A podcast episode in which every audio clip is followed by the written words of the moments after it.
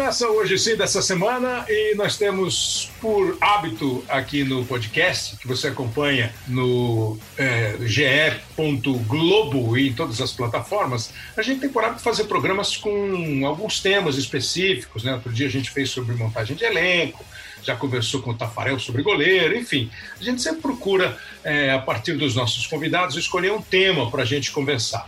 Hoje nós temos um convidado que faz tempo que a gente está tentando é, trazer para participar aqui do podcast, porque basicamente ele tem muitos temas é, dos quais ele pode falar, participar pela experiência que ele tem.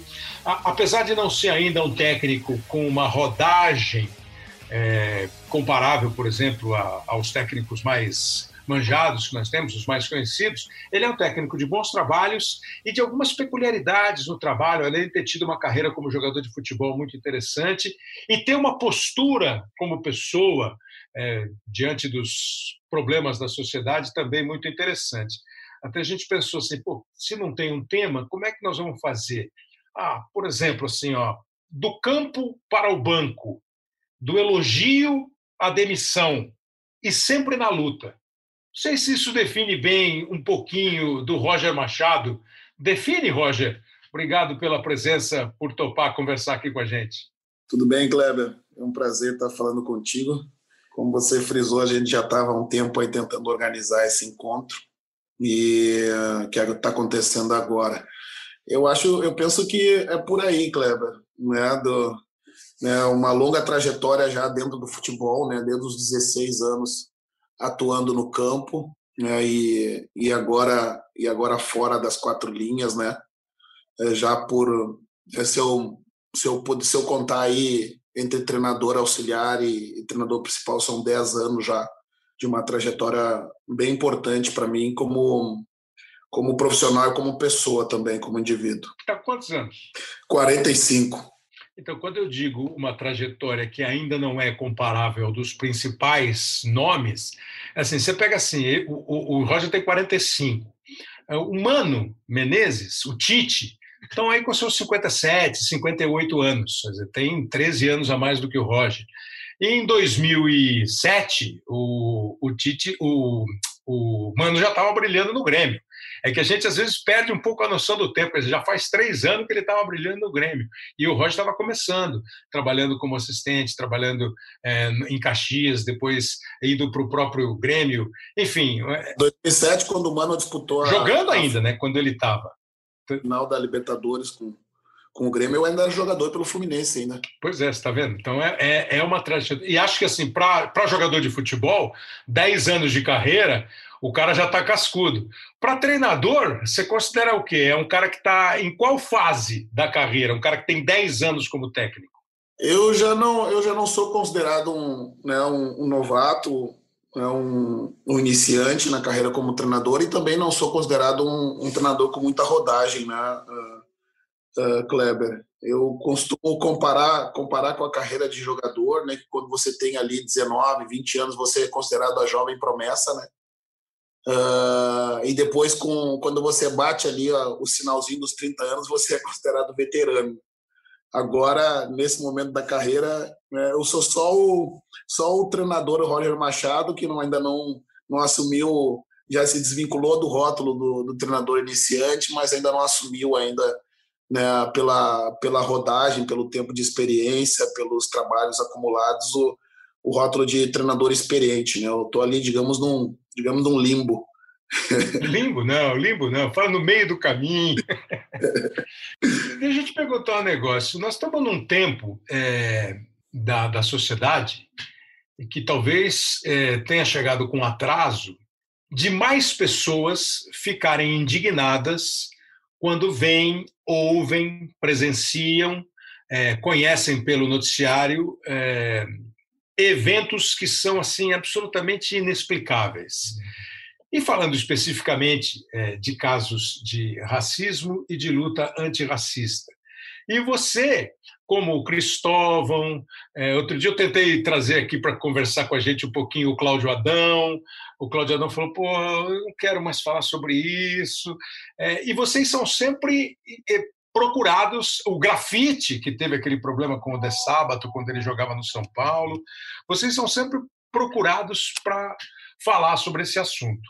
Que com os últimos acontecimentos, né, tenho a impressão que aumentou assim a, a o movimento, o, as manifestações, para a gente ver caras como o, os jogadores do basquete dos Estados Unidos, com o LeBron James assim capitaneando de uma maneira brilhante, com o Lewis Hamilton indo para a rua de Londres e fazendo questão de, em toda a corrida, é, mostrar, mandar um recado.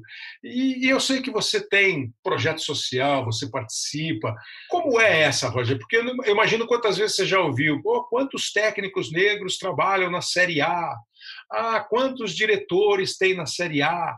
Como é que você sempre se colocou nessas circunstâncias, nessa situação, desde o tempo que você jogava? Se é mais fácil, mais fácil, é, entre aspas, o fácil, se agora, como treinador, você se sente mais seguro para falar?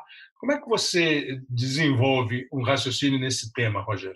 Então, Kleber, hoje, na verdade, eu, eu me sinto mais seguro para falar pela maturidade, né, pela experiência e pela pelo tempo vivido, né? Aos 45 anos e depois, como frisei anteriormente, uma longa trajetória dentro do futebol, uh, eu me sinto de uma certa forma, né, como responsável, responsável por entendendo que o futebol ele é, ele não é fim, né? Ele é meio para ferramenta para que a gente também uh, coloque em pauta assuntos importantes da nossa sociedade esse um ano e meio trabalhando em Salvador e à frente do Bahia, uh, o clube é um clube que adota algumas posturas uh, bastante uh, fortes, né, com relação a aspectos aspectos relacionados à nossa sociedade. Eu me senti, digamos, né, empoderado, né, por essa por esse movimento do clube, né, em, em um momento que muitos assuntos começaram a ser mais amplamente debatidos bem contundentes que recentemente têm acontecido. Então, naturalmente, naturalmente por, uh, por ser uh, um ex-atleta que passou pelo campo, né, hoje, hoje treinador de futebol e, e negro, né, dentro, dentro desse cenário né, que a gente tem visto no, no na nossa sociedade brasileira, uh, natural, uh, social, descolar o futebol como reflexo do que a gente é como sociedade. Né? Eu costumo dizer, Kleber, que o futebol ele ele repete, ele amplifica e ele cristaliza uh, muito do que nós somos como sociedade. E entre elas, né, os diversos e variados uh, formas de preconceitos que nós temos uh, dentro da, nossa, da sociedade brasileira.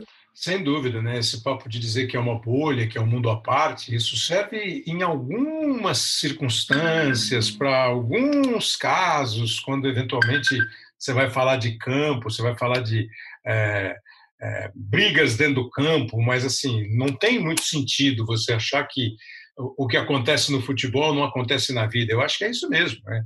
A, a, até para não dizer que andam absolutamente assim é, sai do, da vida e entra no às vezes tem coisa que sai do futebol e vai para a vida tal mas não tem essa de um mundo à parte e como é que é para você esse mundo é, é, a, com, com, esses acontecimentos né a polícia americana prendendo e matando é, no Brasil a mesma coisa é, quando você vê algumas pesquisas que mostram que, por exemplo, a população negra tem sofrido mais com a Covid-19 do que a população branca, porque há uma óbvia questão de posicionamento social, né, de, de, de oportunidade para viver, trabalhar, estudar, ganhar dinheiro. Qual é o teu, o teu raciocínio hoje? Eu tenho ouvido muito uma frase, um conceito que me parece muito interessante, que quem, quem é branco deve ficar indignado e gritar, falar, reclamar, participar, mas não sente a dor. Nunca vai conseguir dizer o que sente uma pessoa que sofre de preconceito. Como é que é para você que convive eh, do tempo de jogador, desde o tempo de criança, desde do, daí quando virou treinador, com várias pessoas, com vários tipos de pessoas e com situações. Como é que você hoje pensa e define essa situação? A gritaria hoje é mais do que necessária e é mais do que gritar, é mais do que gritar. Eu penso assim, Roger, se eu não ensinar a minha filha que não tem diferença, ela pode escapar para um caminho ruim. Se ela não ensinar o filho dela, o neto dela, e me parece que é um jeito de você começar a ir botando na cabeça das pessoas que isso é uma, uma loucura. O que, que você pensa? Eu, eu penso, eu vejo isso, uh, que uh, a gente precisa entender como sociedade qual é a origem da desigualdade que a gente tem nesse país, né? Um dos países mais desiguais do mundo. E na minha opinião, essa desigualdade ela ela ela tem como pano de fundo né, o processo de escravidão. Sem dúvida. Uh, uh, e a gente a gente uh, repete esses modelos na nossa no nosso dia a dia. Nós crescemos numa sociedade e fomos fomos educados numa sociedade machista, né, numa, numa sociedade uh, patriarcal, né, preconceituosa, como eu falei anteriormente. E a primeiro, primeira, primeira resposta que nós temos que nos perguntar é da onde que nós temos que buscar é da onde é que vem essa desigualdade no país, né? A, a Lélia Gonzalez, né, que é uma intelectual negra que fala muito sobre sobre racismo, diz que a, a desigualdade, a desigualdade, a cor ela, ela, ela mostra a, a desigualdade entre classes e intraclasses. Tá? E para que a gente consiga uh, resolver resolver esses problemas, nós precisamos entender a origem a origem do, dessa desigualdade que, que existe no nosso país. Né? E quando você e quando você uh, vê, por exemplo, no futebol, como eu disse anteriormente, né, que eu não consigo dissociar e para mim ele repete muito né, o que acontece no dia a dia, quando você vê uma, uma população uma população que tem pelo menos a metade da população negra, né, e como você frisou é a, é a, metade da população mais pobre, é a metade da população que menos tem educação, é a metade da população que menos que menos tem escolaridade, né, que tem os, os mais baixos salários. isso tudo uh, uh, nos faz uh, ter um questionamento. Né? Por que dessa desigualdade? E essa desigualdade, na minha opinião, ela, ela, ela, foi, ela foi firmada em mais de 300 anos né, de escravidão, onde a abolição apenas libertou simbolicamente, né, e hoje a gente tem outras formas né, de escravidão né, que invisibilizaram essa, esse povo né, e, que, e que hoje, depois de alguns avanços sociais, né, de, alguns, de algumas conquistas sociais nesses 30 anos recentes, hoje me parece que há uma tentativa de retrocesso, de retrocesso e, e você frisou no começo que eu, que eu faço ações sociais e participo de projetos. Um desses projetos, que é o lançamento desse, dessa coleção de livros, é uma forma de resistência, né, para que, através da educação, a gente possa ter um lado da história contado, né, que esse lado né, foi invisibilizado durante todo esse período. É, e você falou de uma questão que me parece super preocupante mesmo, né? a, a impressão de que nós não estamos caminhando para frente, né? Nós estamos dando volta, voltando. De vez em quando você fala assim, nós estamos mesmo em 2020, né? É, é, isso eu acho mais preocupante em um cenário nacional e internacional, é, quando você vê as coisas acontecerem do jeito que acontecem. É, e, e, outra que você falou que eu sempre é, tenho uma série de, você falou em livros, né? E eu já falei aqui mais de uma vez no podcast tem uma série de livros do Laurentino Gomes, é, que ele faz o 1808, que é a chegada da família real portuguesa ao Brasil, que é o 1822, que é a independência do Brasil. Depois ele faz 1889, que é a proclamação da República. E agora ele fez um sobre a, a, o período da, da escravidão. e no, num livro anterior, antes desse livro, especificamente sobre a escravidão, ele fala isso que você falou, que a abolição foi apenas, apenas no sentido de você assinou uma lei que libertou. Você tirou do cativeiro e deixou o cara jogado na rua sem que a sociedade, sem que o mercado de trabalho assumisse esses caras, desse às pessoas então livres a possibilidade de trabalhar. E acho que aí vira uma bola de neve, né? A onda fica cada vez maior, né? Sem dúvida, Kleber. Hoje, hoje o processo ele já está instalado. Hoje, se você não fizer nada no decorrer dessa cadeia, o, o final ele vai ser racista, uhum. né? porque a estrutura toda já está montada para subjugar, para para inferiorizar e para invisibilizar uh, essa parte da população brasileira que nunca teve acesso, né? Pelo contrário, ao invés de ter um acesso e ser inserido na sociedade logo depois da escravidão, se questionava muito que os próprios que o próprio Estado deveria indenizar aqueles proprietários dos, dos escravos Isso. que estavam do seu produto, né? E como eu frisei anteriormente, a gente precisa entender historicamente, não, para mim, na minha opinião, é através da educação, né? entender a, a história do nosso país, né? Por isso que hoje a gente não valoriza o trabalho o trabalho braçal, né? Porque esse trabalho braçal ele não era remunerado, ele era feito pelos escravos. Então, na minha opinião, essa essa relação essa relação com esse mecanismo escravo, escravocrata ele só mudou de ele só mudou de figura, né? E a gente hoje costuma precarizar, uh, uh, inferiorizar e subjugar o trabalhador mais mais simples, remunerando mal, né?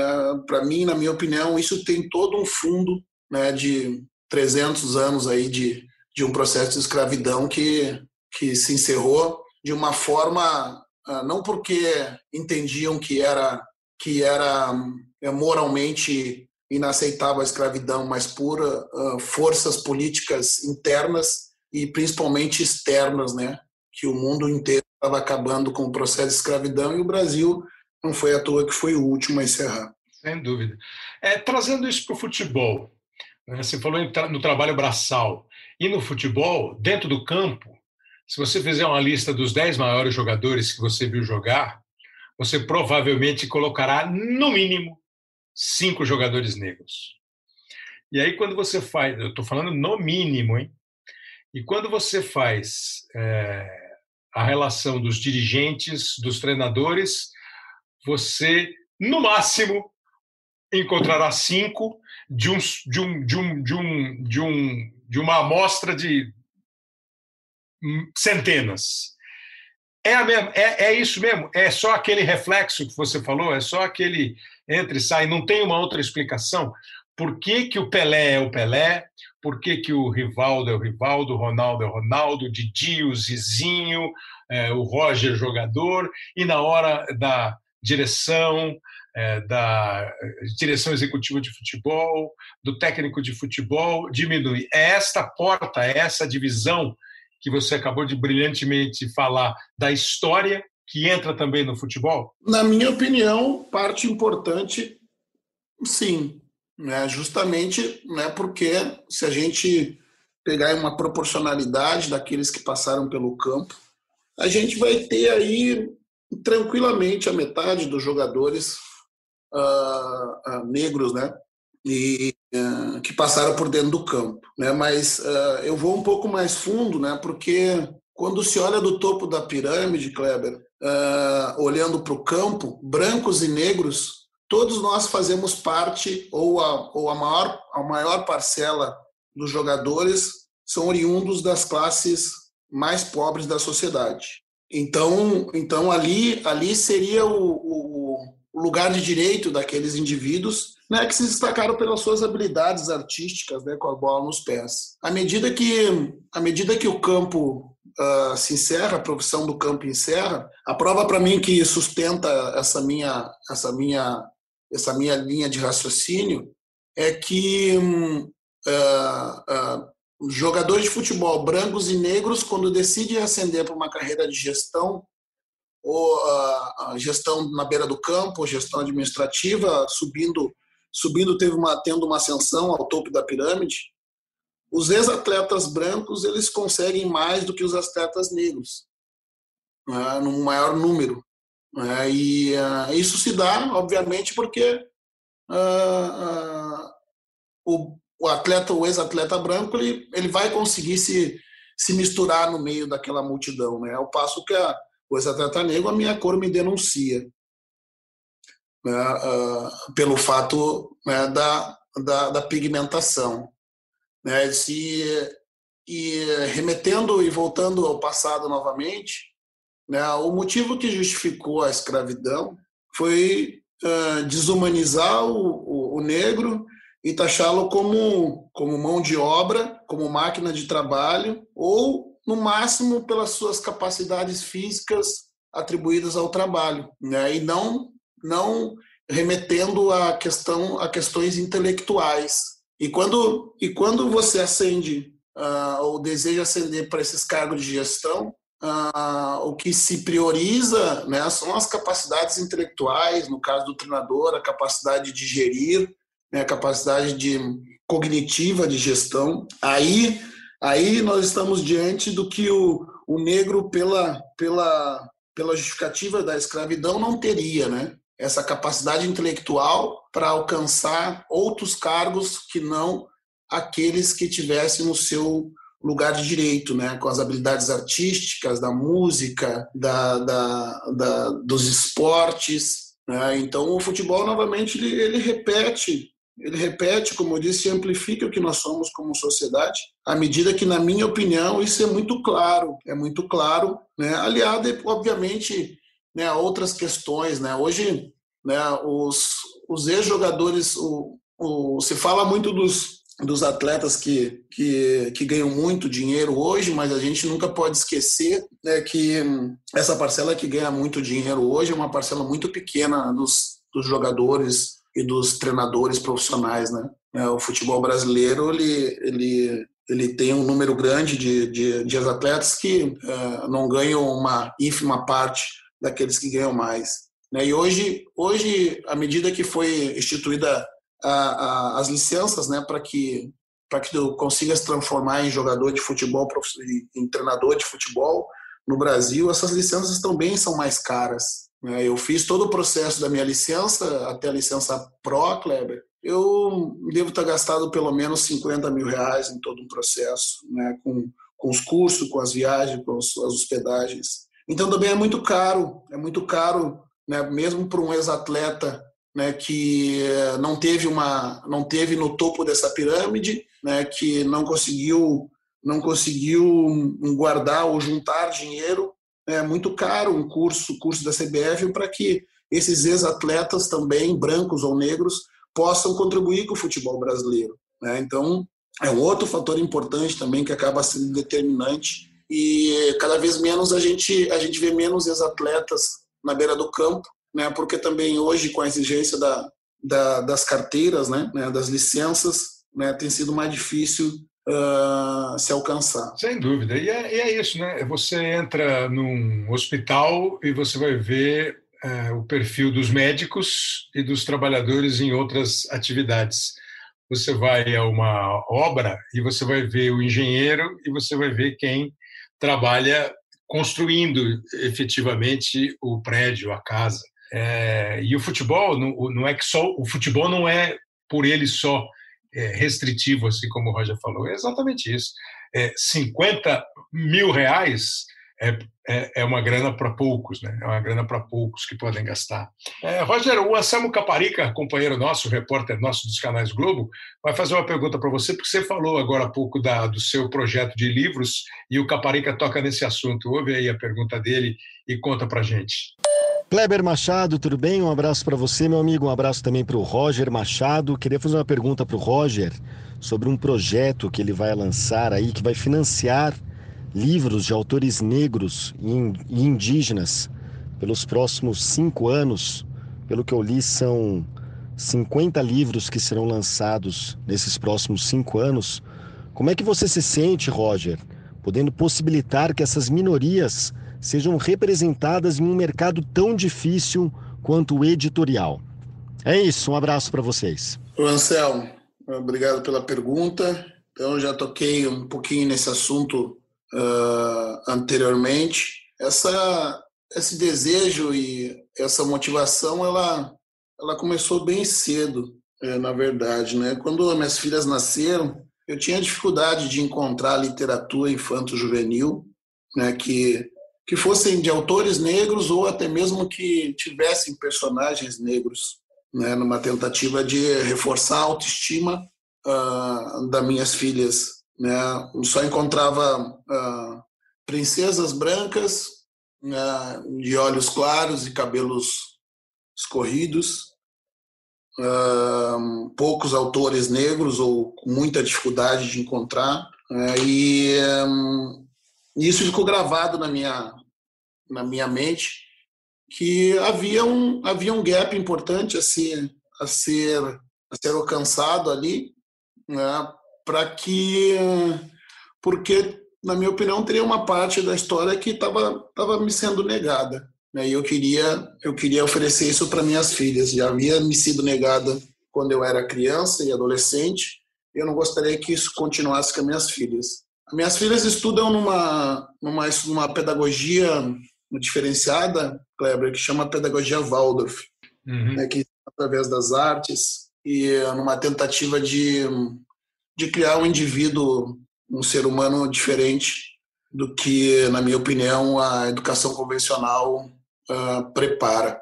E na, na escola das minhas filhas, eu tive encontro com o professor Tadeu, que, que é professor da, da URGS, aqui da Universidade Federal do Rio Grande do Sul, que trabalha com saúde coletiva, e conversa numa das nossas conversas, ele, ele comentava que que com o advento das cotas socio-raciais e a entrada de negros e indígenas na, na, na, nas universidades em maior número, havia um, um, vasto conteúdo e com muita qualidade né, das teses de mestrado, de finais de curso, né, de uh, livros, né, que esse material estava muito rico, esse material todo, né, de uma produção efervescente, mas que estava com dificuldade de, de encontrar espaço para que, que fossem publicadas essas obras. E a partir daí surgiu essa ideia né, da gente uh, uh, organizar um corpo científico para que uh, essas obras fossem, fossem avaliadas. E nos próximos cinco anos, a gente chegou num número né, de dez obras inicialmente. Hoje o projeto já teve a adesão de, de outras pessoas, então a gente vai conseguir, de alguma maneira, aumentar o número de obras e, e aumentar a tiragem de algumas outras. E a primeira edição é para sair agora até o final do ano, uh, para que nos nos próximos anos a gente consiga, no mínimo, lançar essas mesmas obras, mesmo número de obras, né? E a gente possa contar um ponto de vista diferente da história, né, que me chamou a atenção um livro de uma escritora africana, né, que chama O Perigo da História Única, Kleber, em que eh, a história é contada por um ponto de vista, único ponto de vista, e, sobretudo, o ponto de vista daqueles que foram detentores do meio de produção do conhecimento a vida toda. Então, como país, a gente perde a oportunidade de de ouvir essa, esse depoimento riquíssimo nessas obras né, de uma população, de parte da população que construiu esse país também e como como mostrava os relatos do professor Tadeu, né, tinha um pouco interesse comercial né, e espaço para que uh, tivesse essa visibilidade. Ótima iniciativa do Roger, que vale a pena acompanhar e incentivar. Parabéns mesmo. Roger, entrando um pouco no campo, o Roger foi um lateral esquerdo muito bom. Né? É, se bobear, você vai fazer uma seleção do Grêmio de todo. Hã? Esforçado. Esforçado. Se você for fazer uma seleção do Grêmio de todos os tempos, muita gente vai botar o Roger de lateral esquerdo. O Roger foi depois no Fluminense é, um, um, bom lateral e um bom quarto zagueiro. Às vezes você olha o Roger e fala assim, o Roger não é nenhum grandão, fez uma onda boa de quarto zagueiro. É, seleção, é, títulos. Eu jogava com o Thiago Silva, eu só vi ele jogar, Kleber. Quando, ele, quando ele ele. ele era fácil jogar de quatro zagueiro com ele. Foi no Fluminense. Agora, qual é a maior obra de um jogador de futebol? Qual é a obra-prima de um jogador de futebol? O que, que fica na memória de um ex-atleta de futebol e fala assim, pô, esse aqui é o que eu enquadraria pensando na carreira de jogador de futebol, já que nós estamos falando de obra de ensinamento de história? Então, Kleber, assim, eu, eu tenho. Estava contabilizando meus jogos agora como atleta, como jogador de futebol. Eu fiz perto de 700 jogos como, como jogador de futebol, né? Foram 15, 15 temporadas né? como, como jogador profissional, né? Dos, dos 18 até perto dos 34 ali. E uh, sou considerado um, um, jogador vitorioso, né? Porque uh, conquistei quatro Copas do Brasil, um Campeonato Brasileiro, uma Libertadores, uma Recopa, alguns títulos regionais, uh, conquistas que marcaram assim, uh, sobretudo uma geração, né, no, no Grêmio e depois já no final da carreira no, no Fluminense, né, que com o título da Copa do Brasil, que há muito tempo o clube não tinha, né, mas uh, muitas coisas, muitas imagens fogem já à minha a minha memória, né? Algumas algumas delas estão guardadas na minha retina, né? E algumas algumas de conquistas, né? Eu posso frisar o gol da Copa do Brasil uh, com o Fluminense, né? Uh, ali que eu já como veterano, né? Que marca um período da minha carreira importante que eu já já veterano. Depois eu joguei mais um ano como como jogador e me aposentei. A primeira conquista, a primeira conquista como profissional ali com com 18 para com 19 anos, que foi o título da Copa Brasil, com o Filipão, que era um, um monte de, de, um monte de jovens que subiram naquele ano e que e que aquela conquista deu deu lastro para que o Filipão seguisse seguisse utilizando os jogadores jovens, né? Mas eu acho que para mim, para mim sinceramente o que fica tudo de tudo isso, Kleber, é é, é a forma como, como eu vivi essa profissão né, durante 15 anos. Eu costumo dizer que eu não, não, não, sou, não sou frustrado porque eu tenho certeza que eu, eu bati no teto e fui até onde o meu talento permitiu. Né, porque eu, se me dissesse que eu tinha que dormir 10 horas por dia, eu ia dormir para descansar. Se me dissessem que eu, que eu tinha que comer é, de colher ao invés de garfo, e isso ia me fazer correr mais, eu fazia. É, eu gostava essencialmente de ser atleta, né? E, e, é, e, e todas as, todos os, os ônus que, a, que ser atleta acabava você tendo que cumprir. Né? Então, para mim, é o que, além das conquistas, obviamente, mas eu atribuo como como um ponto uh, importante para mim, né, que eu, que eu considero e hoje eu passo pro tento passar para meus atletas, é a questão da forma como você se comporta durante a profissão. Né? Uh, se você almeja se você almeja ter prestígio ou você almeja ter fama.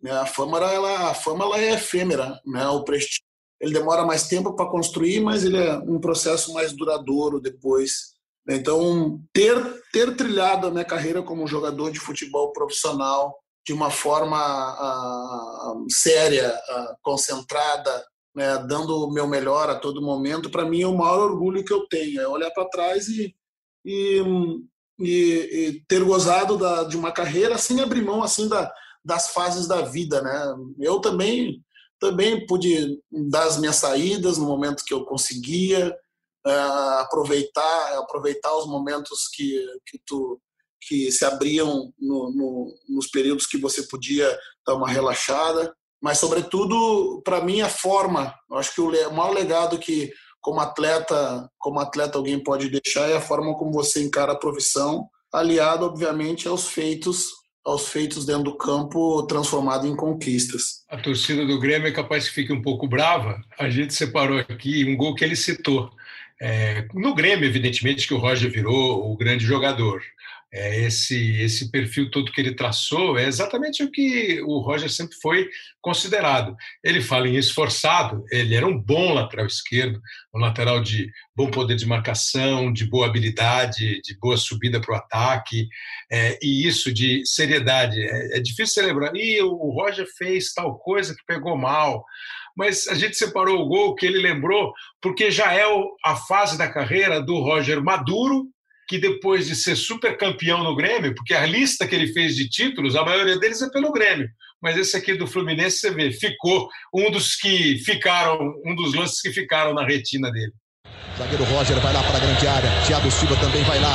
Alex Dias fica na primeira trave. O Cícero é marcado em cima pelo Felipe. Olha o levantamento, vai subindo o Cícero. Tentou o toque de cabeça. Bola sobra com o Adriano Magrão. Ele protegeu, levou para o pé esquerdo, tentou o levantamento. Boa bola, chance do Roger. Gol!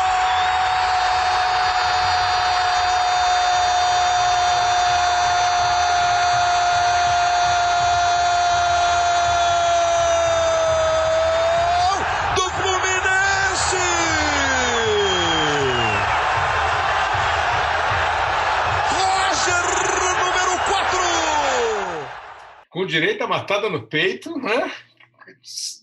matada no peito, tirou do goleiro, foi a final Fluminense e Figueirense, Fluminense campeão, e no banco de reservas do Fluminense o técnico era então um jovem é, treinador, o Renato Gaúcho, que era o Renato Portaluppi, era o técnico do Fluminense. Aí, Roger, quando você fala da obra de jogador, é uma obra pronta, no teu caso hoje.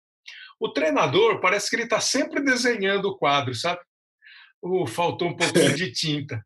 Oh, o cara veio aqui e tirou a moldura aqui. Pô, o cara tirou a tela. E você viu, o fornecedor de tinta mandou eu ir para outra loja. Isso quando o dono da galeria não fala assim, você está fora, não é aqui mais que você vai expor. Por qual é essa profissão, cara? Eu, claro, eu costumo dizer que, que jogador, como jogador de futebol, a gente vai ter uma avaliação definitiva da nossa capacidade depois que para. Né? E como treinador, a gente só vai ter essa avaliação definitiva da nossa depois morre. Porque, porque, como você frisou bem, a gente está toda hora né, construindo e reconstruindo, uh, mudando e modificando. Quando se muda a pintura, muda a tinta, uh, muda, muda a moldura do quadro, troca o quadro de lugar. Né? No futebol brasileiro, assim, eu costumo dizer que a gente faz, a gente faz trabalho a várias mãos, né, Cleber? É. É, existe alguns, para mim, alguns processos eles são dificilmente os treinadores conseguem cumprir todo um ciclo completo, né, que é que é a, construção do trabalho, é, que é efetivamente o momento que se colhe que se colhe os frutos desse trabalho. E tem um momento ainda que quando chega a um final de ciclo é preciso renovar aquele ciclo né? E tudo isso gera muito desgaste, né, para o treinador. Né? Então é muito difícil você cumprir todo esse ciclo, né? Tem uma tem uma curiosidade na, naquele naquele no ambiente daquele do gol da Copa do Brasil que eu não me recordo se eu comentei, eu quero comentar com contigo, né? Naquele eu entrei na eu entrei naquele jogo uh, ainda no Maracanã porque o, Luiz Alberto, que era o zagueiro titular ao lado do Thiago Silva, se machucou. E quando eu entrei, Kleber, na primeira jogada que eu, que eu, que eu fiz, eu dei um carrinho, desarmei e o, e o jogador, sem querer, ele bateu com as costas da chuteira, com o cara da chuteira no meu nariz. Eu senti que quebrou. Né? Eu cheguei no vestiário depois do jogo, eu falei pro doutor, doutor, eu acho que eu quebrei meu nariz, cara. Eles, acho não, que tenho certeza. Nem que eu preciso reduzir essa fratura. Ele colocou no lugar, todo o Luiz Alberto ficou tentando se recuperar. E uh, o Dr. Douglas do Fluminense, que eu acredito que ele esteja por lá ainda, ele, ele me chamou, fui no médico no dia, fiz exame, de fato tinha quebrado, mas o Dr. Douglas conseguiu reduzir bem a fratura, eu não pôde fazer nada. A única exigência é que eu não tomasse, não tomasse mais batida naquele nariz até ele conseguir a fratura. E o doutor Douglas, poxa, que pena, né? Oportunidade se o Luiz Alberto não jogar, tu jogar, tu vai ficar fora. Eu disse, não, doutor, não, meu Deus do céu, vamos fazer o seguinte, doutor, vamos fazer de conta que eu entrei aqui na tua sala. Eu, ninguém viu meu nariz, doutor. Ninguém viu, nem sangrou meu nariz. Eu não vou tomar outra pancada. Faz 15 anos que eu jogo futebol. Né? Eu tomei uma pancada no nariz sem querer, não vou tomar duas em uma semana. Então vamos providenciar uma máscara para tu, tu usar. doutor, uma máscara vai chamar atenção. Eu não tomei, eu não, ninguém viu eu quebrar o nariz. Né? Então, naquele o segundo jogo, quando o Luiz Alberto não pôde atuar, eu atuei com o nariz uh, fraturado ali, cheio de medo de cabecear a bola, Kleber, uh, uh, com receio de que a bola pegasse no meu rosto, no meu nariz e, e tivesse dado um problema maior. Né? Aquele gol aconteceu aos três minutos de jogo e é o primeiro pensamento que eu, que eu tive quando eu estava comemorando, Kleber, foi: eu disse, é uma diferença, mas eu pensei, falta 90 minutos ainda de jogo. Eu não sei se eu comemoro ou se me preocupo, né? porque faltava um jogo inteiro pela frente ainda e a gente precisava segurar aquele 1x0 como conseguiu até o final do jogo. E como é irônico, né? O zagueiro vai pra área para cabecear a bola pro gol, né, cara? E aí ela vem no peito, velho. Mata no peito e faz o gol. Não precisou nem dar cabeçada. Não, pois é. Eu, eu, eu me recordo que nessa, na ocasião desse gol, eu, eu lembro que a bola caiu no pé esquerdo do Magrão e eu sabia, né, por conhecimento do, do colega, né, a gente vai pegando os, detalhes da característica do colega, eu sabia que o Magrão, ele, embora sendo destro, ele conseguia usar a canhota, e ele não ia evitar de usar a canhota para devolver a bola para a área. Né? naquela fração de segundos ali, deu tempo de eu, de eu perceber que eu estava em condição, mas mesmo assim, percebendo que eu estava em condição, eu dei mais um passo para dentro do campo para não, não gerar dúvida no bandeirinho.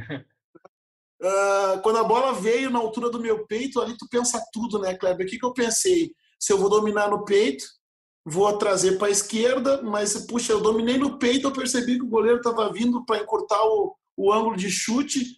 Eu disse: não vai dar para ser de esquerda, vai ter que ser de direita. E não vai dar para deixar a bola pegar, passar e pegar no, no pé eu vou ter que antecipar o chute. Se pegar um lance em câmera lenta, aquela bola bateu do joelho até a ponta do pé quando passou pelo goleiro, Kleber. É, foi um chute de canela, pé, dedo, tudo. É, o, tem, tem o gol que você deve já claro que você já viu, o gol do terceiro gol do Brasil contra a Itália na final de 70, que o Gerson faz o lançamento, o Pelé arruma de cabeça e o Jairzinho faz o gol. Nós fizemos um jogo no, no Sport TV, a final da Copa de 70, que pô, os caras deixaram eu narrar a final da Copa de 70, narrar gol do Pelé, cara, que brincadeira. Aí eu falei para ele, vem cá, como é que você fez o gol com o quê, afinal? Você bateu na bola? Ele falou, eu fiz o gol com tudo. Na coxa, no joelho, na canela, no pé. Eu fiz o gol, pô. É isso aqui, eu fiz o gol, cara. O terceiro. Eu só queria, eu só queria que a bola passasse pelo goleiro. O jeito que ela passou...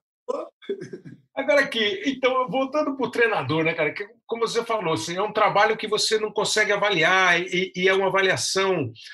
Eu não sei se isso é um problema da imprensa, eu acho que tem a sua dose de, de responsabilidade, é, dos tempos muito ligeiros.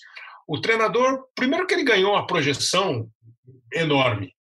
E aí, quem fica com uma projeção enorme naturalmente fica com as costas mais largas para eventualmente tomar uma, uma pancada, né? A, a, chuva a chuva cai mais nas costas largas do que nas costas, como diria a Zélia Duncan, na, na, na, nas minhas costas largas. Agora, é, é, esse processo ele é, ele é irreversível, é, porque assim, o cara que vai bem é o cara que trabalha mais tempo ou no mínimo que tenha esse processo que você falou. Né? Eu acho que foi o Cuca outro dia que disse, é, não sei se foi o Cuca, mas alguém está sempre comemorando o trabalho que outro iniciou, quando o resultado é positivo. É, é muito raro você ver o cara começar e acabar. Agora, é o ideal. Isso não vai mudar nunca, aparentemente. Eu, eu tinha a impressão, algum tempo atrás, que esse processo estava evoluindo, mas uh, ultimamente me parece que a gente retrocedeu também um pouco nisso. Né? Hoje a média, a média do, no cargo do treinador brasileiro ela é cinco meses, né, Kleber? É, em cinco meses é uh, quando você consegue um time num estágio né, e com, com um trabalho prévio bem executado, esses cinco meses podem ser o suficiente para que você consiga colher esses frutos todos, né? né? Então, eu, como você visou, uma coisa muito importante, né? À medida que é atribuída a importância muito grande ao treinador, também a responsabilidade e as, e as, as consequências do insucesso também vão recair nas costas do treinador. Né? Talvez te, aí esteja uma incoerência né, desse processo, né? Uh, eu costumo dizer que Uh, se, eu, se eu souber o que eu estou fazendo e fazer bem, eu consigo ajudar em 30%, cara. Uhum. Se eu não souber o que estou fazendo e não fizer bem, eu atrapalho em 50%. Uh, porque, na minha opinião, ainda uh, o que nós, treinadores de futebol, a gente tem a capacidade de, de organizar bem o talento né? e permitir que o talento possa definir o jogo. O talento vai sempre definir, a eficiência e a eficácia vai sempre definir uma partida, ou seja, num toque refinado, ou seja, numa, numa finalização bem feita, ou seja, num drible bem dado, ou seja, num gesto técnico defensivo né, que impeça a progressão do adversário. Cobrado pelos resultados, nós treinadores sempre seremos, como todas as profissões, na tua profissão tu também é cobrado claro. pelos resultados. Né? Porém, o que eu vejo hoje é que hum, se analisa 70% do resultado e 30% do trabalho. Uhum. Né? E, na minha opinião, acho que vai chegar, vai chegar uma, em um momento o que, se fosse ideal, se, teria que ser no mínimo 50-50 ou até mesmo avaliar o trabalho como 70% e 30% como resultado final, né, que é o mais importante, que é o que o torcedor lá na ponta lá na ponta comemora, né, mas eh, ainda mais hoje, no momento que a gente vive de organização da, né, do, do futebol profissional, dificilmente a gente vai conseguir uh, uh, reunir uh, 30, 20 jogadores, como acontecia anteriormente, como os, os times eram, eram feitos e desfeitos ao final das temporadas. Dificilmente você vai conseguir reunir né, um jogadores no começo da temporada e você vai dar, vai conseguir ter o mesmo, vai ter conseguir naquela mesma temporada um êxito, um, um êxito que vai transformar em conquistas. Esse processo ele vai ter que ser muito melhor trabalhado né, e uh, vai ter que ser muito melhor, uh, vai ter que ser bem feito e você vai ter que ter gradativamente ao longo da, das, das, temporadas e ajustando, ajustando o, os grupos de trabalho, ajustando as peças que faltaram de uma temporada para outra e na minha opinião esse processo ele vai ser mais mais longo né, e por isso a continuidade né, de uma gestão, a continuidade de uma linha de raciocínio, né, ela, ela é bem-vinda para que se tenha êxito, êxito no, nos trabalhos e, por consequência, os títulos possam vir. Vai ter, que, vai ter que ser preciso um pouco mais de paciência. Como eu disse, talvez se não com o mesmo treinador, mas uh, as gestões ter capacidade de, de conseguir, uh, uh, uma depois da outra, raciocínios parecidos com relação a, com relação a trabalhos, né? Estilos de trabalho de treinador, né? Que isso para mim é, é o mais importante. Exatamente, quer dizer, ninguém, é, as pessoas que defendem um trabalho mais longo, essa paciência, a avaliação do trabalho e não apenas do resultado, ninguém é maluco de não considerar a importância fundamental, que é, na verdade, o peso definitivo ali da balança do resultado do trabalho. É, o que você não consegue é conquistar um resultado com três meses de trabalho. O que você não consegue é começar o campeonato estadual e no, no meio dele você dizer que aquele cara não serve. O que você não pode, não deve, é isso aí que o Roger falou. Quer dizer, eu começo o meu trabalho com o, o, o, com um poeta e, e acabo com um, cara da prosa. Quer dizer, não tem. Se não tem sequência de trabalho, é, é muito mais difícil que você consiga é, é, é, conquistar algum resultado. Agora, treinador não tem vacina contra fracasso, contra demissão, contra tudo isso. Não tem. Ele está sempre vivendo nisso. O que nos parece é que é um exagero. Porque além de preparar o time, com as dificuldades que tem, hoje você não consegue manter elenco praticamente, né? Manter assim, um elenco, são poucos os times que conseguem manter uma base de elenco. Os times que conseguem manter uma porcentagem de elenco legal, os mesmos jogadores, com poucas mudanças, com mudanças assim pontuais, esses caras têm muito mais chance de sucesso. Ah, você não tem mais grandes craques. Ok, paciência, trabalhe com isso. Você tem um calendário apertado. É, é, é do jogo. Pode crer que o, o Guardiola jogava muito menos como treinador antigamente do que ele joga hoje. Então não tem muito como escapar. Agora, tem um outro componente, que é a tal da administração de pessoas, o desgaste com as pessoas. Quando você traça o perfil do Roger jogador, eu imagino que você cobre, ou pelo menos sugira aos seus atletas, como você já falou de passagem. E às vezes fica uma impressão, e eu queria que você falasse sobre isso, para não dizer que nós só falamos de flores com o Roger, que é Machado, e não Flores, né? Porque o Roger Flores é o outro. Ah, você se desgasta com o elenco? Tem um momento em que você não consegue mais controlar, convencer? Porque assim, os seus trabalhos não são curtos. Você não trabalha curto, você acabou de falar que ficou um ano e tanto no Bahia. Você ficou outro tempão no Grêmio. Você ficou no Atlético, no Palmeiras. E eu sempre ouço assim: o trabalho do Roger está muito bom, hein? O time começa bem. Olha como está bem o time. Aí, de repente, e o Roger está não sei o quê. O que, que rola? Ou não é o Roger? Isso aí acontece com todo mundo e às vezes a gente acha que é com o Roger. É. Naturalmente é, é desgaste nas relações das pessoas, em qualquer ambiente. Dentro da nossa casa, esses desgastes, né? Né, com nossos filhos é desgaste, com a esposa é desgaste. Né, Mas aí não demite, né? é, não se demite, não se demite como. uh, mas, um, claro que quanto mais longo o trabalho, mais, uh, mais exige do, do, comandante a capacidade né, de, de, exercer a liderança e, e, e fazer daquela gestão uh, uma continuidade. Né? Mas o que eu vejo muito, o que eu vejo muito é que é que muitas vezes se, se analisa um, se analisa um corte, uma fatia para determinar se o trabalho foi bem sucedido ou não. Né? Eu tinha em muitos momentos eu usei no, usei em Salvador a metáfora a metáfora Kleber que analisar o trabalho do, do treinador na interrupção por uma sequência de maus resultados é, é a mesma coisa que você ir para Salvador nos meses, no mês de, de, de julho, uh, pegar uma semana de chuva e, e voltar e dizer que nunca mais vai para Salvador porque lá só chove. E que o carnaval não é bom. E que o carnaval não é bom. Né? Uh, então, você avaliar, avaliar o trabalho por esse, por essa, por essa amostra, por essa fatia, contextualizar o trabalho todo, né, como uma, uh, ou pelos maus resultados, ou pela incapacidade de, ou a dificuldade de gerir depois um processo, para mim ela é muito simplista. Ela é muito simplista.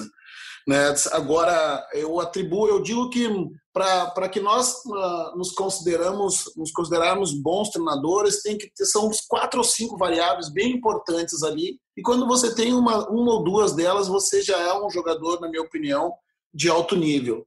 Que é a primeira capacidade, a capacidade de entender, entender taticamente do jogo, obviamente.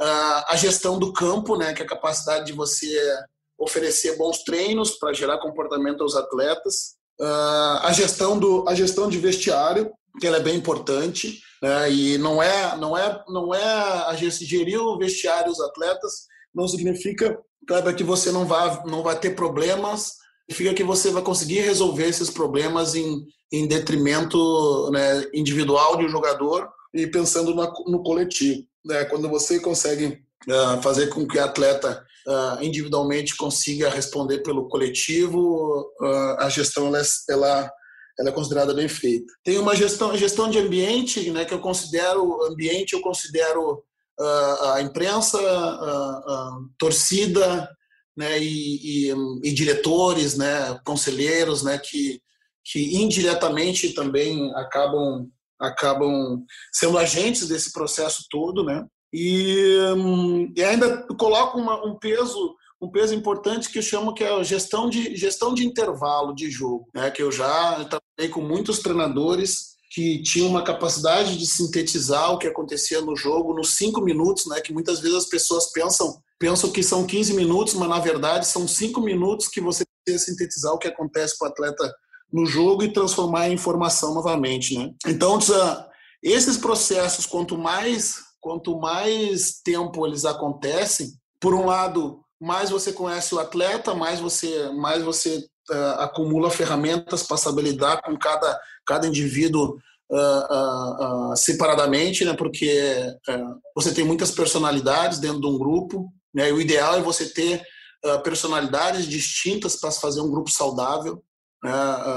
eu tenho, acredito ter uma capacidade por ter passado ter passado pelo campo e não só por isso, mas por ter sido também uma liderança dentro do vestiário entender um pouco a cabeça do atleta. Né? Então, na minha opinião, os desgastes que acontecem, que acabam motivando a saída, a saída né, do, de um treinador, em alguns momentos eles, eh, eles podem acontecer né, em função não do não do, do treinador não conseguir mais gerir ou extrair extrair elementos daquele grupo de trabalho, mas sobretudo porque as, as derrotas acabam fragilizando também o, o comandante e gerando, e gerando também uh, um, falta de confiança no atleta. Né? Então é, é muito comum às vezes, às vezes o, uh, se falar que o, que o treinador perdeu o vestiário, né? ou que o treinador uh, não conseguiu não conseguiu organizar e resolver os conflitos internos né, do, do grupo de trabalho. Isso acontece a todo momento, né, e invariavelmente a, a, a, esse aspecto ele acaba não sendo determinante né, para que os insucessos ou seja interrompido o trabalho.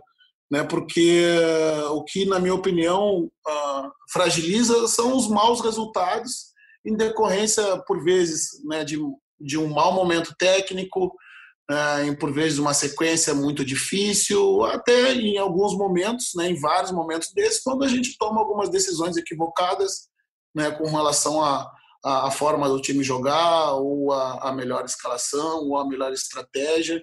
Isso sim, na minha opinião, acaba gerando uh, internamente uma instabilidade e uma perda de confiança no trabalho do comandante. E essa perda de confiança é, passa pelo técnico, eventualmente ela se estende até os jogadores. Você faz um elenco assim de, de itens muito interessantes da vida de um treinador de futebol. E com esse raciocínio lógico que você tem, super embasado que você tem, fosse você um comentarista, diria que o Roger Machado sofre mais com qual desses itens? Para conseguir fazer? Uh, eu, eu trabalho muito para melhorar sempre com a questão da, da gestão do ambiente, Kleber. Né, eu uh, me considero me considero um, um, um bom uh, e compreender bem os aspectos táticos do jogo. Me considero me considero um bom gestor né, do vestiário né? tento manter uma relação saudável com o atleta. Uh, a gestão do ambiente, né, que é, que é lidar com, com a imprensa, lidar com a, lidar com a torcida, lidar com o diretor. Né? Esse eu, eu faço um esforço, um esforço grande, né, porque eu sei que é importante e assim como nós atletas, uh, treinadores, uh, uh, vocês da imprensa, o torcedor, uh, os dirigentes, eles são agentes importantes dentro desse processo. Né? E a gente precisa hum, saber lidar muito bem, né? desde muito cedo, desde muito cedo Uh, eu sempre entendi, né? Eu tenho a minha a minha irmã é casada com um jornalista, né? E eu sempre entendi desde muito cedo a importância do jornalismo, sobretudo o jornalismo esportivo, né? Que é a área que a gente que a gente trabalha né, por ser um veículo importante né, e um canal importante com o torcedor. Né? E, uh, então eu me esmero muito para ter uma relação, uma relação uh, construtiva nesse sentido, né? E algum, em um momento ou outro, né, você vai, você vai ter problema, né, que em algum momento você não vai conseguir resolver na gestão também. Em algum momento você vai ter dificuldade né, na questão do, na questão do, da estratégia do campo. Né? Então, não quer dizer que essas, essas questões todas elas vão estar sempre, sempre acontecendo né, de forma. Uh, um... 100% resultado positivo. Exato, exato. Né? Porque dependendo, dependendo né, de, de como as coisas acontecem, vai, vai haver problemas em. é, e uma coisa puxa a outra, eventualmente, né? E, e, uma, e existe um efeito cascata, né? né? Porque maus resultados pode, pode impactar na, na possibilidade de você gerir bem né, o seu ambiente, né? Claro, uh, e aí você é criticado mais, aí perde a paciência, e aí tumultua aquele ambiente geral, e aí vira uma bola de neve. Exatamente. Então, uma coisa não está descolada da outra, né? Uh, mas uh, uma estratégia mal mal elaborada, um, uma, um comportamento, comportamento que você, um comportamento que você trabalha para que aconteça no campo quando não acontece bem, isso pode desencadear outros problemas na gestão, na gestão do ambiente, né, por consequência, no, em todos os agentes do, do espetáculo. Né? Quando, Mas como eu frisei... Oi. Diga, diga, diga. Não, não, como termina para concluir, eu, como eu disse, eu me esmero muito nessa questão da gestão do ambiente, né, porque eu, eu julgo bastante importante e acredito, como, como eu costumo dizer, ter estrelinha, ter estrelinha na, na, gestão de, na gestão de vestiário e, sobretudo, no campo ali, no dia a dia, né, que é onde eu, na verdade, eu me realizo e talvez seja o, seja o ponto mais alto de todos esses aspectos que eu acredito ter. Agora, tipo assim, o Adriano Magrão vai lançar a bola com a canhota, ela vai chegar em você, tem que se pensar rápido, não pode cabecear, porque o nariz está doendo, tem que matar no peito e fazer o gol logo, né, com a direita ou com a esquerda. É, qual o trabalho do Roger que você mais gostou? É difícil a gente. É difícil a gente. Uh. Que as coisas menos escaparam, vai, que as coisas menos escaparam, assim, nesse efeito cascata. Hum, é que tem vários elementos, né, é. Kleber? Eu, eu para mim, esse período de um ano e meio à frente do Bahia foi um período muito importante, talvez uhum. o período mais importante da minha, da minha, da minha curta carreira como treinador, sobretudo porque, sobretudo porque caracterizado por uma forma diferente de jogar, né? Né, uhum. que, que é ter, era ter a bola e fazer um jogo apoiado. Esse um ano e meio à frente do Bahia, e principalmente no Campeonato Brasileiro do ano passado, né, tendo, tendo no grupo características específicas para montar um determinado modelo de jogo. Uh, a gente montou e fez boa parte do campeonato com um time de, de transição rápido, de contra-ataque, que marcava um pouco mais baixo, né, que entregava a bola, que, que jogava pelos espaços, né, pelos poucos espaços que o adversário, que o adversário dava em contra-ataque. Acho que mostrou, Isso. inclusive, um repertório do Roger diferente. Foi um acréscimo do teu repertório. Exato, por isso que eu considero esse período ele bem importante. Foi é, muito difícil, assim, no, no começo, Kleber, né? porque uh, nos outros trabalhos eu tinha, a gente tinha, em média, 55%, 60% da posse de bola, então uhum. então tu, tu mantinha o controle do adversário tendo a bola. É, e o ano passado a gente girava ali em torno de 42, 43% de posse de bola, com o adversário rodando a bola um pouco mais perto do teu gol. Né? Isso foi um processo de adaptação também, porque, porque uh, a ansiedade de ter a bola rápido e, e poder fazer um jogo diferente, como costumava fazer, ela se deu com uma outra dinâmica. E que é. ficou é. bonito e agradável também, como você disse, aumentei o meu repertório. Sem dúvida. Né? Então, eu, eu considero esse período assim ele bem importante para mim, bem importante. E por esses aspectos que tu falou assim, não saiu não, sa, não saiu quase nada fora do controle. E, e a instabilidade depois da depois, sobretudo depois dessa volta da pandemia, os, a inconstância ali de atuações resultados é que acabaram motivando sobretudo a minha saída, mas Uh, eu penso nesse período, um ano e meio, uh, bem importante como, como pessoa né, e como claro. profissional. É, que tem muito isso, da maturalidade da, do, do, profissional, como, como pessoa já é um cara maduro, mas como profissional vai ficando mais maduro. Agora, tem algum que é o, o oposto? Assim, pô, nesse aqui eu. É, é tipo assim, eu saí mais frustrado deste trabalho aqui. O, tendo saído do Atlético e Palmeiras, né, que foram os, os trabalhos de menor tempo, digamos assim, nos clubes grandes. Né, foram os dois trabalhos que, que deixaram um, um gosto amargo, assim, né, porque é. o, momento, o momento da saída uh, foi, um, foi um momento de, de, de instabilidade em uma das competições, né, que foi o Campeonato Brasileiro, né.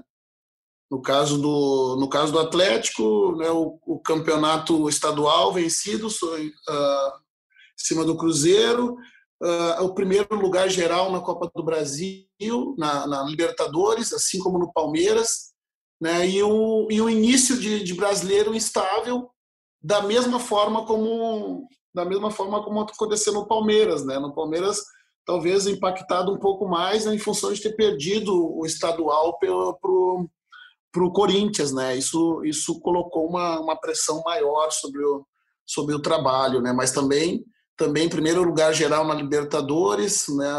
Classificado na Copa do Brasil e estável no Brasileiro, né? E, e então eu posso atribuir esses dois, assim, não um específico, mas dois que mais ou menos têm as mesmas características, né? E se a gente se eu pegar os tempos, Kleber, por incrível que pareça, foram exatamente os mesmos, os mesmos números de dias, meses e dias, e inclusive a, a rodada do Campeonato Brasileiro que eu saí.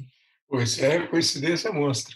Agora, sim, é, o, o, o, futebol é muito assim considerado é, um esporte que algumas pessoas ficam com um carimbinho, né? Esse aqui tem que fazer o trabalho desde o começo, esse aqui é bombeiro. Você, nós estamos no momento aqui, por exemplo, o Corinthians. Nesse dia que nós estamos gravando, pode ser que o Corinthians, quando o, o episódio, você estiver ouvindo o episódio, já tenha técnico. Qual é na tua cabeça essa de pegar trabalho no meio? Tem trabalho que não dá para negar? Ou o cara tem que ter uma convicção de dizer assim, ó, assim, não, não vou, nessa não dá para ir. Porque tem muito treinador que depois fala assim, pô, eu perdi a oportunidade de ir para tal clube porque eu tive uma convicção que hoje eu não tenho mais. Então, uh, são, são dois elementos, né? Um que ele vai ao encontro da que, que eu estava comentando atrás e das fases do trabalho, né? Que que é muito difícil, por exemplo, Kleber, você pegar um, um trabalho em final de ciclo né, e fazer essa renovação é um desgaste bem grande e, e a gente sabe que ah, por vezes invariavelmente você não consegue passar para outra fase, que é a fase da construção. Né?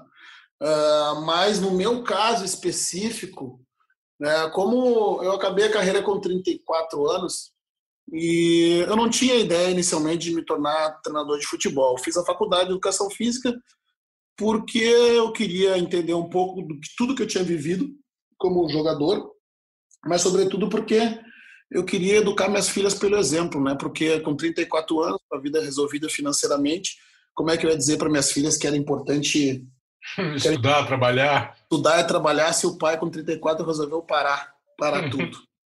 Né? Resolvi educar pelo exemplo.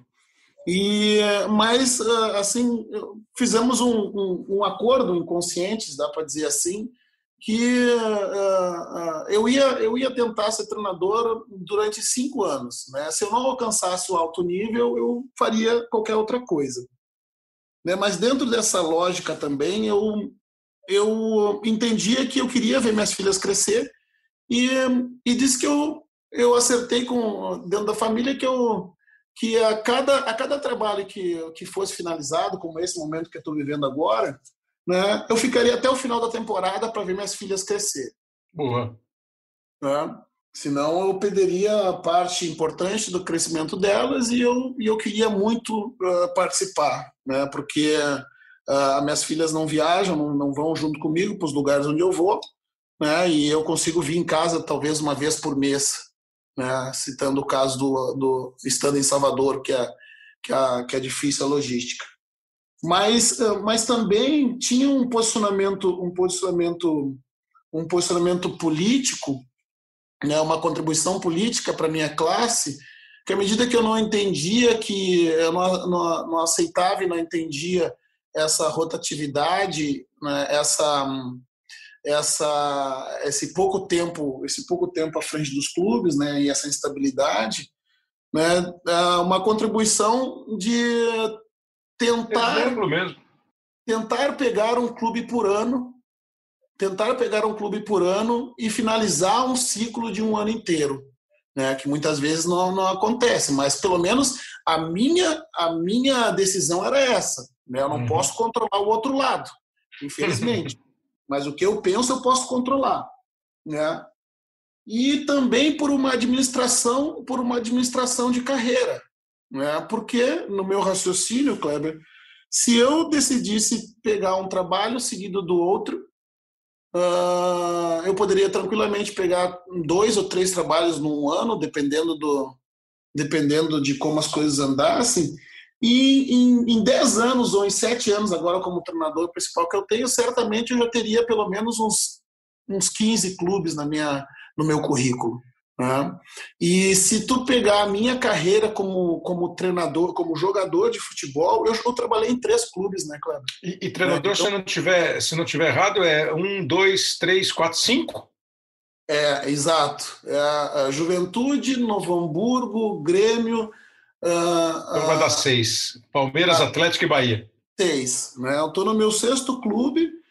Né, em, sete, em sete anos como, como treinador principal. Né, tá dando quase um por ano, né? Está dando quase um por ano.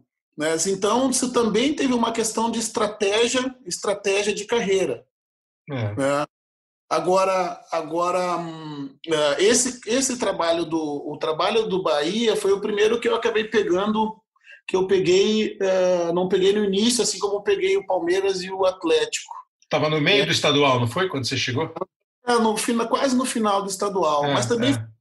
quando eu peguei o Grêmio, né? Que eu uhum. peguei ali na terceira ou quarta rodada daquele brasileiro de 2015. Mas o que, que eu tenho percebido nesses períodos? Mesmo gostando de pegar trabalhos do início, você pega com uma expectativa muito cheia, né, Kleber? É, é. Pega com expectativa cheia. Os trabalhos que eu peguei na, uh, no meio da temporada, eu consegui, foram os trabalhos mais longos que eu fiz. Porque o começo deve ser mais sossegado, né? menos cobrança. Por, porque as expectativas foram esvaziadas, né, Kleber? Depois do primeiro do é. insucesso da, dos primeiros três meses de estadual. Então há uma, há uma, uma paciência um pouco melhor, uhum. uma intenção de oferecer aquele treinador que está chegando num contexto de um sucesso, de um insucesso uh, recente, dar tempo para que ele consiga desenvolver melhor o trabalho e colocar suas ideias. Isso faz com que uh, você consiga, em muitos momentos, como aconteceu no Grêmio, uh, especialmente, e no, e no, e no Bahia, é. consiga até o final do ano com a expectativa cheia de começo do ano, o desgaste é todo do treinador. Que coisa, né? Que curioso. Né? É, é irônico, né? É um, é um raciocínio meio maluco, né? Quando, na verdade, é, é, se você pega com três meses, com cinco jogos, e consegue desenvolver um trabalho, é porque, além dessa paciência, alguma coisa você encontrou, que você não montou, mas você encontrou, e aí você foi adaptando. E é gozado, né? em vez do cara ter paciência, de todo mundo ter paciência, com quem começou o trabalho, você prefere. Porque é isso, senão você vai ficar trocando de treinador a cada duas semanas, né? Porque é impossível ganhar todos os jogos. Pois é, mas, é, mas em algumas, em algumas, principalmente os times que brigam brigam uh, na parte de baixo da tabela, é. a motivação de trocar de, de trocar de, de treinador a, a cada, a, a cada sequência de insucessos é tentar dar um, um, Gás, um, né? choque, um choque, de ânimo né? ou, ou mais uma tentativa com um conceito diferente, com uma proposta diferente. Né? E, e também a, a mostrar para o torcedor, passar a impressão de que agora vai. Né? É, o problema, o problema era, era o que estava acontecendo antes, que não, não estava sendo bem feito. Né? Então, se isso tem me feito refletir muito né, com, relação a, com relação a essa questão, né, e, e, sobretudo também, é, eu me recordo que em alguns momentos, algum, algum período, algum tempo atrás, os treinadores mais tarimbados do Brasil eles estavam abrindo mão do estadual. É. Trabalhar apenas no brasileiro, justamente por, por essa instabilidade, porque se você, eu costumo dizer, Kleber, se você ganha o campeonato estadual, né, você ganha uma, dois jogos de, de, de bônus no brasileiro. Né? Então, porque a, a, a, se você perde o estadual, você tem entre três e cinco rodadas né, para mostrar e para fazer performance uh, para ter uma sequência uh, maior na competição. Né? Né? Mas, sobretudo, para aqueles que, que estão iniciando como, como eu na profissão, né, conquistar títulos importantes assim logo de cara é muito difícil, né, Kleber? Uhum, uhum. Nós temos alguns exemplos aí do Carilli que foi campeão brasileiro com o Corinthians, do, do Thiago Nunes que foi com o Atlético, com o Atlético Paranaense, campeão da Copa do Brasil, né, outros um pouco mais velhos que conquistaram na largada títulos importantes, né, mas é muito difícil. Então, os estaduais eles são muito importantes para a construção da carreira do treinador né? Porque eles, eles, são, eles são conquistas que vão, vão pavimentando o, o caminho para outras conquistas maiores no futuro. Né? Então eu, eu, eu, julgo importante o campeonato estadual, talvez não com esse modelo né, de muitos jogos em função do calendário é. apertado, é. mas eu acho que é, um, é, uma competição importante que, né, como disse, em sete, em sete, em sete anos como, como treinador, eu disputei cinco finais, né? uh, três delas de estadual, né? Foi que quatro delas de estadual, né? Uma perdida para o Campeonato Paulista, né? Um Campeonato Mineiro, dois Campeonatos Baianos e uma Copa do Nordeste perdida esse ano. Né? São competições que vão dando lastro, né? Experiência para gente no futuro ter as conquistas importantes, né? Que que é o que na verdade norteia um pouco, né? Do ponto de vista pelo menos uh, externo, né? A carreira do jogador.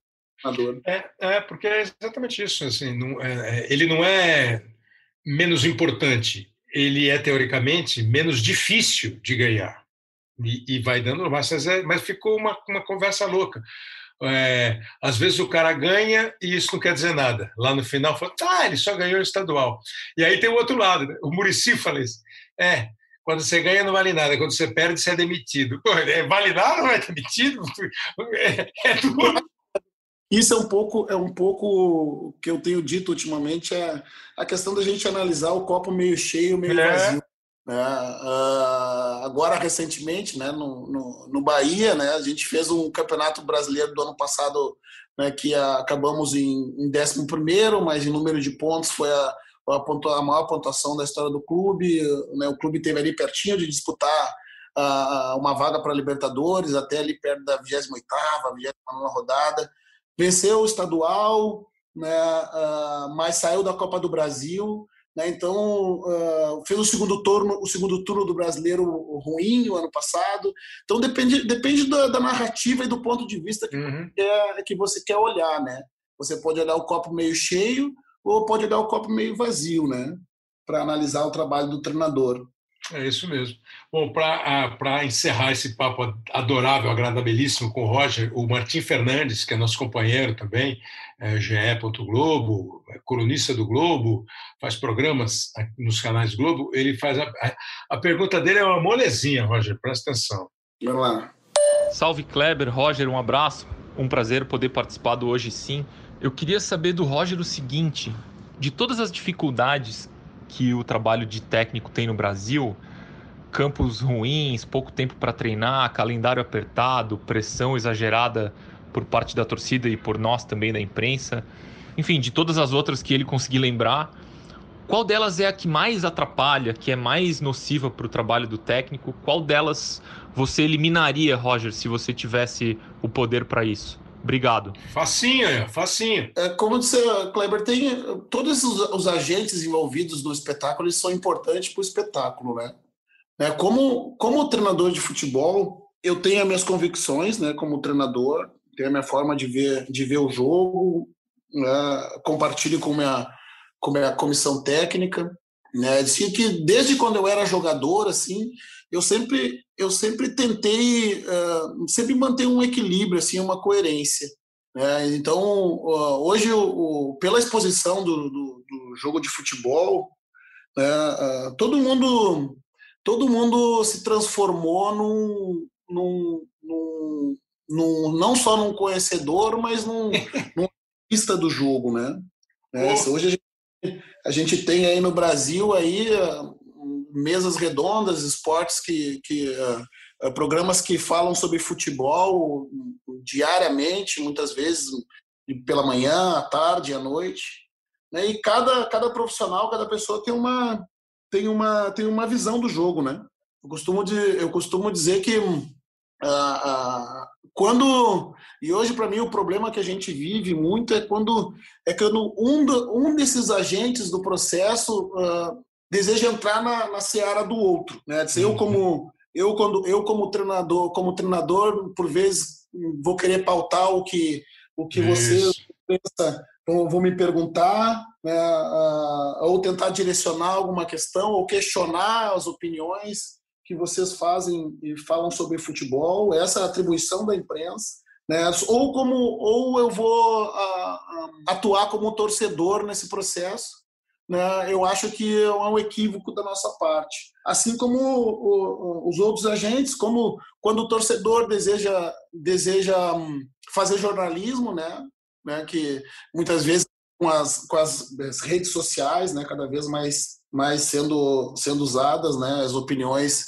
cada vez mais rápidas e públicas, né, uh, ou quando o torcedor deseja deseja hum, fazer futebol, né? E a mesma coisa quando o jornalismo esportivo né, também deseja deseja estar do lado do campo ou agir como torcedor.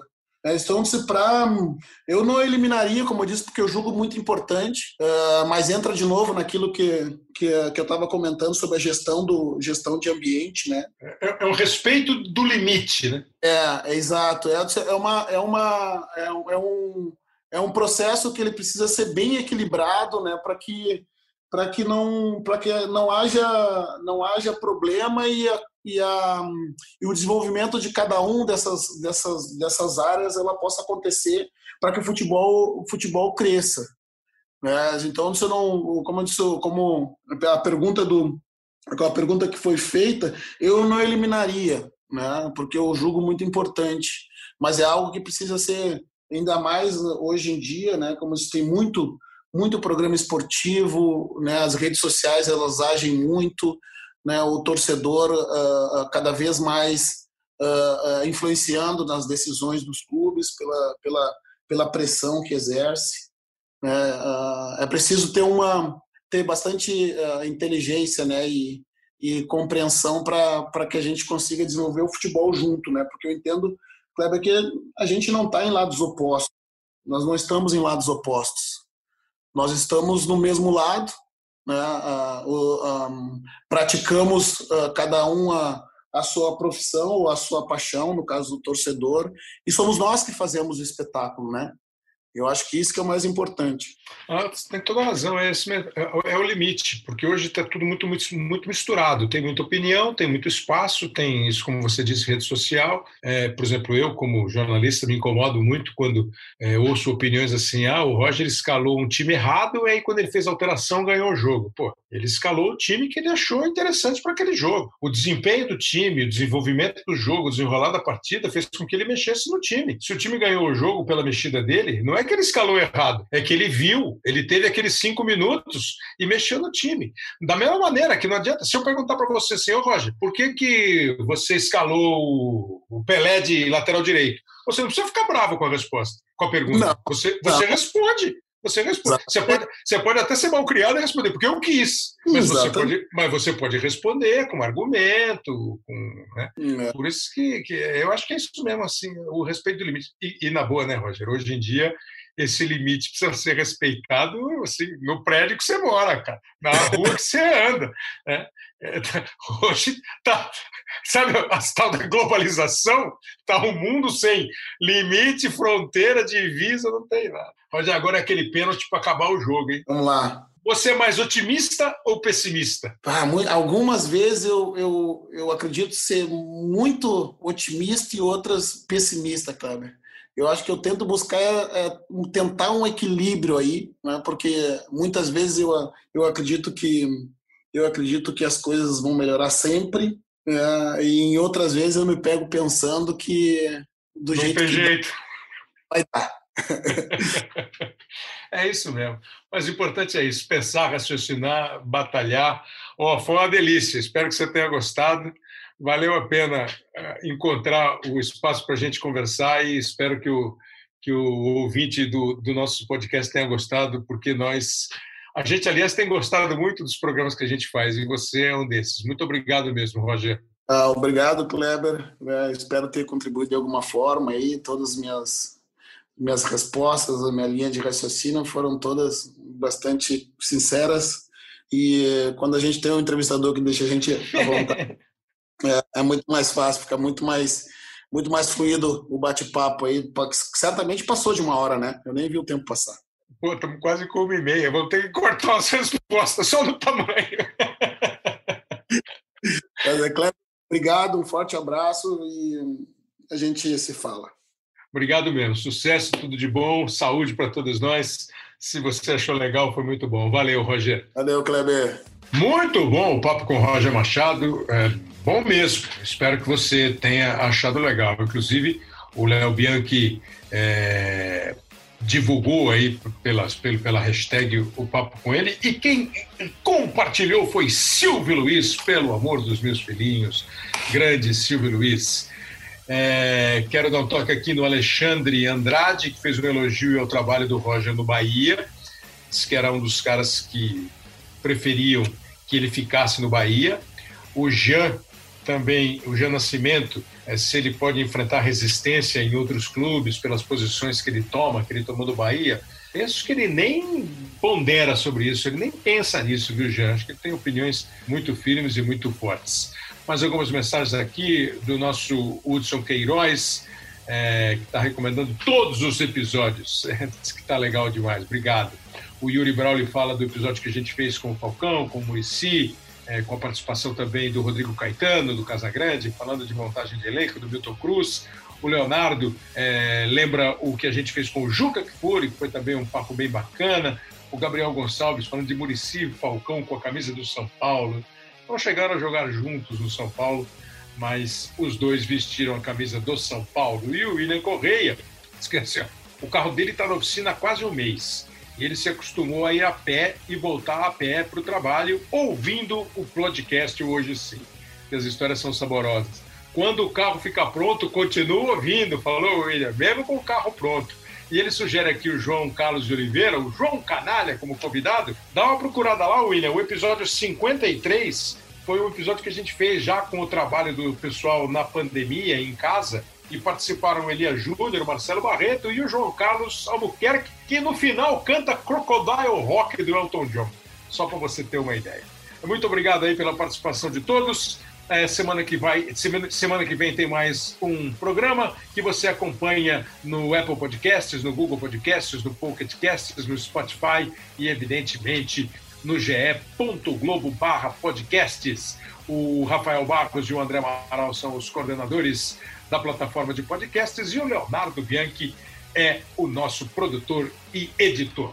Muito obrigado a todos, até a semana que vem. Grande abraço, boa semana.